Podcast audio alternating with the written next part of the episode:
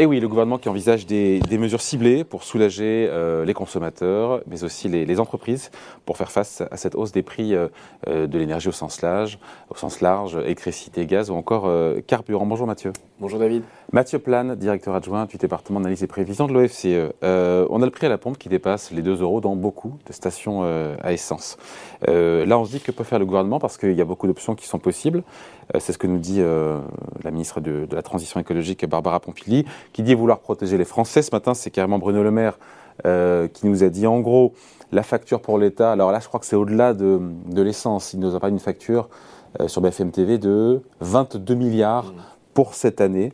Euh, en mesure de soutien au pouvoir d'achat pour l'énergie au sens large. Il mettait pour le coup 10 milliards sur le gaz, 8 milliards sur l'électricité. Je me disais que ça laissait pas grand-chose sur l'essence.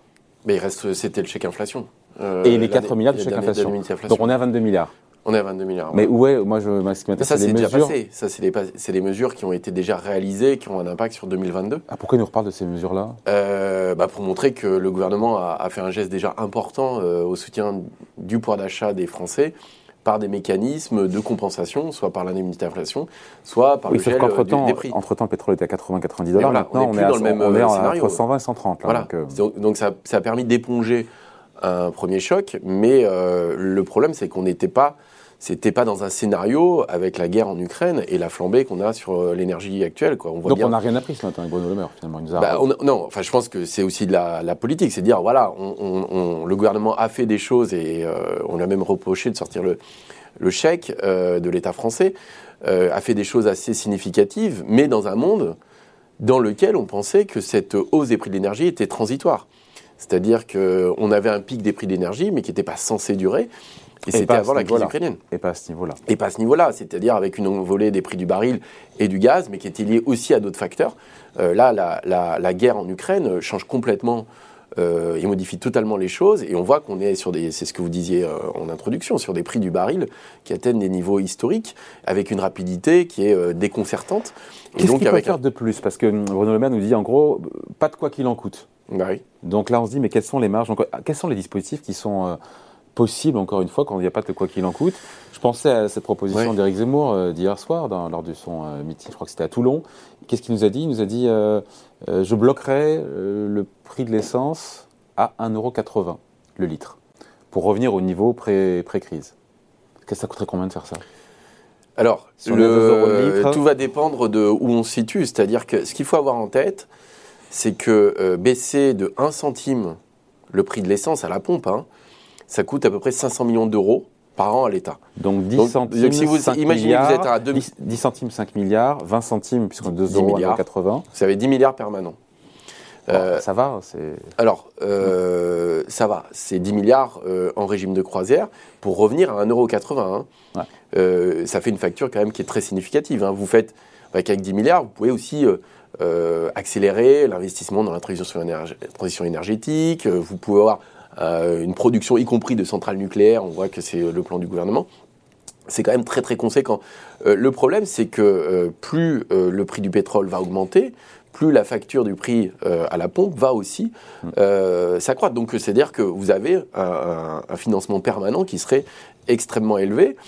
avec un autre problème, c'est que vous n'avez pas forcément ciblé les bons ménages. C'est-à-dire que vous enlevez, on met un prix à la pompe qui serait à 1,80€, euh, ça veut dire le maintenir euh, totalement constant. C'est aussi euh, le fait que vous financez plutôt des ménages qui vont utiliser plus leur voiture que d'autres. En tout cas, enfin en tout cas, c'est une mesure de blocage des prix, mais qui peut être extrêmement coûteuse. Alors qu'est-ce qu'on peut faire? Encore une fois, quels sont tous les tous les, tous les dispositifs, encore une fois, qui existent? Parce que plus ça touche de monde, plus c'est coûteux, donc mieux vaut des mesures ciblées sur ceux qui roulent beaucoup. Qu'est-ce qu'on peut faire sans sachant qu'il n'y aura pas de quoi qu'il en coûte Est-ce qu'il a dit encore une fois Il a dit, oui, je crois qu'il a parlé du quoi qu'il arrive. Euh, et puis du quoi qu'il en coûte, c'est-à-dire mm. quoi qu'il arrive. Donc il y a, euh, on voit bien qu'il y a des mesures qui peuvent être spécifiques à certains secteurs. Euh, les secteurs, par exemple, des exploitations agricoles. Mais là, on parle des entreprises. On va ah, pour les entreprises. Ah, d'accord, pour les ménages. Sur les ménages, d'abord les ménages. Sur les ménages, la réalité, c'est que vous avez très peu de marge de manœuvre. Donc, soit vous faites effectivement une forme de blocage des prix en baissant les taxes. Mais donc ça veut dire que vous avez... Il y a 60% de taxes encore une fois sur les voilà. Donc vous pouvez baisser la TICPE pour compenser la hausse du prix hors taxe. Euh, sauf que plus le prix du baril va être élevé, plus le coût de compensation va être important. Mm. Et donc ça veut dire, à la, fin, comment vous faites? Est-ce que vous le financez par des euh, nouvelles augmentations d'impôts, euh, par certaines réductions de dépenses? Et quel est le, plancher que vous donnez? Par exemple, vous pouvez dire 1,80€, mais plus vous allez... Imaginons, je sais que vous allez parler de, cette discussion-là d'un prix du baril de pétrole à 200 dollars. Mm. Alors à ce moment-là, le coût de la compensation sera bien nettement supérieur aux 10, milliards par an. Euh, Qu'est-ce qu'il pourrait faire? Il pourrait refaire son chèque inflation, le, gouvernement, euh, qui devra être plus conséquent qu'un pétrole qui est à 120 ou 130 dollars le baril. Hein? Euh, on voit qu'il bah, y a cette possibilité de refaire un chèque inflation, mais avec les, les difficultés que ça pose, c'est que le chèque inflation cible de façon indifférente des ménages qui ont une voiture ou pas une voiture. C'est juste une condition de salaire ou de revenus en tout cas, euh, quelle que soit la structure du foyer familial. On a vu les problématiques que ça pouvait poser. Hein. C'est-à-dire que certains ménages de couples retraités euh, qui vivent dans un centre-ville qui n'ont pas de voiture, qui ont moins de 2000 euros euh, moins, pardon, moins de 2000 euros de retraite, pouvaient toucher deux fois le chèque inflation.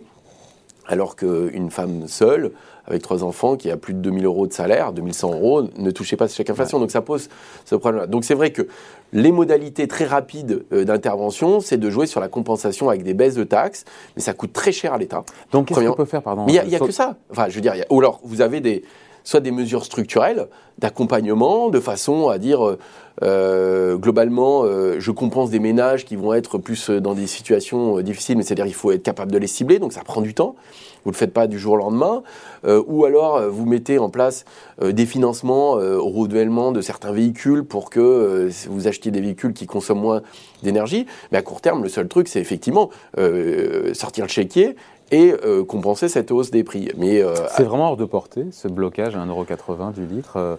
10 milliards d'euros, enfin je veux dire, oui c'est beaucoup, 10 milliards d'euros, on pourrait faire plein de choses avec, mais... C'est 10 milliards par an. C'est-à-dire... ça ne durera pas un an. Bah, je ne sais pas. Mm. Euh, qui peut dire l'évolution des prix du pétrole euh, sur, sur une année entière. Donc euh, oui, c'est une solution, mais une fois de plus, qui est assez...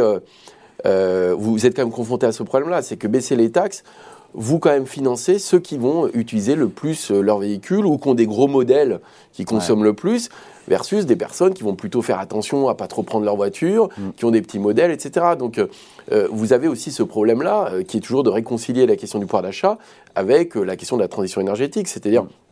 Si vous baissez ces prix du pétrole, vous allez plutôt aider des ménages qui sont peut-être plus aisés. Donc ça vous coûte très cher et c'est peut-être assez peu efficace. Mais c'est vrai que c'est une réponse immédiate à la crise actuelle. Bon, ce plan de résilience, il sera annoncé a priori dans les prochains jours par Jean Castex, le Premier ministre. Euh, il concernera aussi donc des entreprises. On imagine bien euh, dans l'industrie, enfin tous ceux et ceux qui sont gourmands, enfin mm. dans l'industrie qui est gourmand en énergie. Il y a aussi beaucoup de professionnels. On pense aux, artisans. Ouais, les, routiers, mm. les, pêcheurs, enfin et d'autres. Donc il y aura aussi une aide de ce point de vue-là. c'est un peu bah, flou encore. On attend parce que je suis pas sûr que les choses soient extrêmement claires aussi euh, du côté du gouvernement parce qu'il y a la question euh, de l'enveloppe budgétaire, hein, de combien l'État est prêt à débourser hein, pour aider euh, ces secteurs-là et quelles sont les modalités. On voit qu'il y a aujourd'hui des exonérations de taxes sur certains gazoles non routiers, par exemple. On voit dans, l'agriculture ou pour les pêcheurs. Donc il y a déjà des aides euh, qui existent. Donc c'est quoi faire avoir un cran supplémentaire?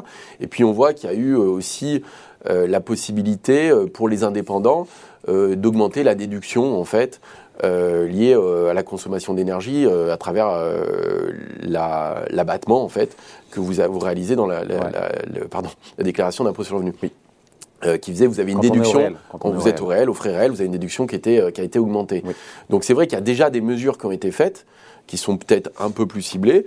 Après, se pose la question effectivement des secteurs plus énergivores, qui voient leur coût de production augmenter. Mais il faut avoir ça en tête, hein, c'est que les effets d'une hausse du prix du baril de pétrole, par exemple de 10 dollars, euh, à terme, c'est à peu près 0,2 points de croissance en moins. Donc si vous faites 50 dollars, vous avez déjà un point de croissance en moins et c'est à peu près 0,4% d'inflation en ah, plus. il y a 50, 50 dollars, on va bientôt y être sans Non, mais c'est-à-dire que si vous regardez un scénario de référence qui était de 60 dollars en fait il y a un an à peu près, du prix du baril de pétrole. Non, mais je, pense, à la croissance française, on, avait prévu un 4% moins pour 2022, aujourd'hui qu'un pétrole qui est durablement entre 120 et 140 dollars cette année. Bah, Vous regardez, c'est-à-dire que euh, vous avez à peu près, si le scénario de référence était plutôt aller à 65 dollars, ce qu'on avait euh, avant la crise, hein, c'était à peu près des scénarios de 70 dollars, vous augmentez de 60 dollars votre euh, scénario, vous avez à peu près un point de croissance en moins. Donc on, sera, on sera sous 3% de croissance cette année en permanence. Si jamais on est à 120 dollars et c'est sur un régime permanent, alors c'est pas, ça, met un peu de temps à, avoir des effets, mais si vous regardez ça, ça fait à peu près euh, plus de 2% d'inflation supplémentaire aussi. Euh, on est sur un scénario qui serait avec 2% d'inflation supplémentaire par rapport au scénario central. Donc on serait au-delà de 5. Donc on pourrait avoir quelque chose qui soit euh, extrêmement élevé. Donc on est, et quand vous regardez la facture énergétique que ça représente, ça peut être de l'ordre de 30 milliards d'euros supplémentaires hein, de facture énergétique. Un pétrole qui est durablement à 120-150 dollars, on peut retourner en récession? Non, alors je ne crois pas. Je pense qu'après, il y a des facteurs d'incertitude qui peuvent euh, s'accumuler. C'est-à-dire que là, on regarde juste euh, la question énergétique, parce que cette crise, cette guerre, euh, en tout cas d'un point de vue des conséquences économiques, passe quand même beaucoup par l'énergie, en réalité, hein, sur les prix. Alors il y a d'autres cours des matières premières, comme le blé, par exemple, mais il y a aussi toute l'incertitude que ça génère. Toute l'incertitude sur l'investissement, sur la consommation, sur les marchés financiers, on le voit bien aujourd'hui, parce qu'on ne sait pas quelle est l'issue de cette, cette guerre-là. Euh, et donc c'est vrai que pour le moment, c'est surtout par les prix de l'énergie. Euh, la récession, elle pourrait arriver si effectivement vous avez quelque chose avec euh, un blocage encore plus grand lié à une guerre qui s'étendrait. Donc on n'est pas dans ce scénario-là, mais par contre, on a bien sûr un, effet très négatif de ce choc d'offres, enfin lié au prix du pétrole, qui va jouer à la fois sur la hausse des coûts de production, il y a aussi eh la difficulté des approvisionnements, mais surtout, effectivement, il y a un choc très négatif sur le pouvoir d'achat des ménages. Bon, merci beaucoup. Explication signée Mathieu Plane pour l'OFCE. Merci Mathieu. Merci David.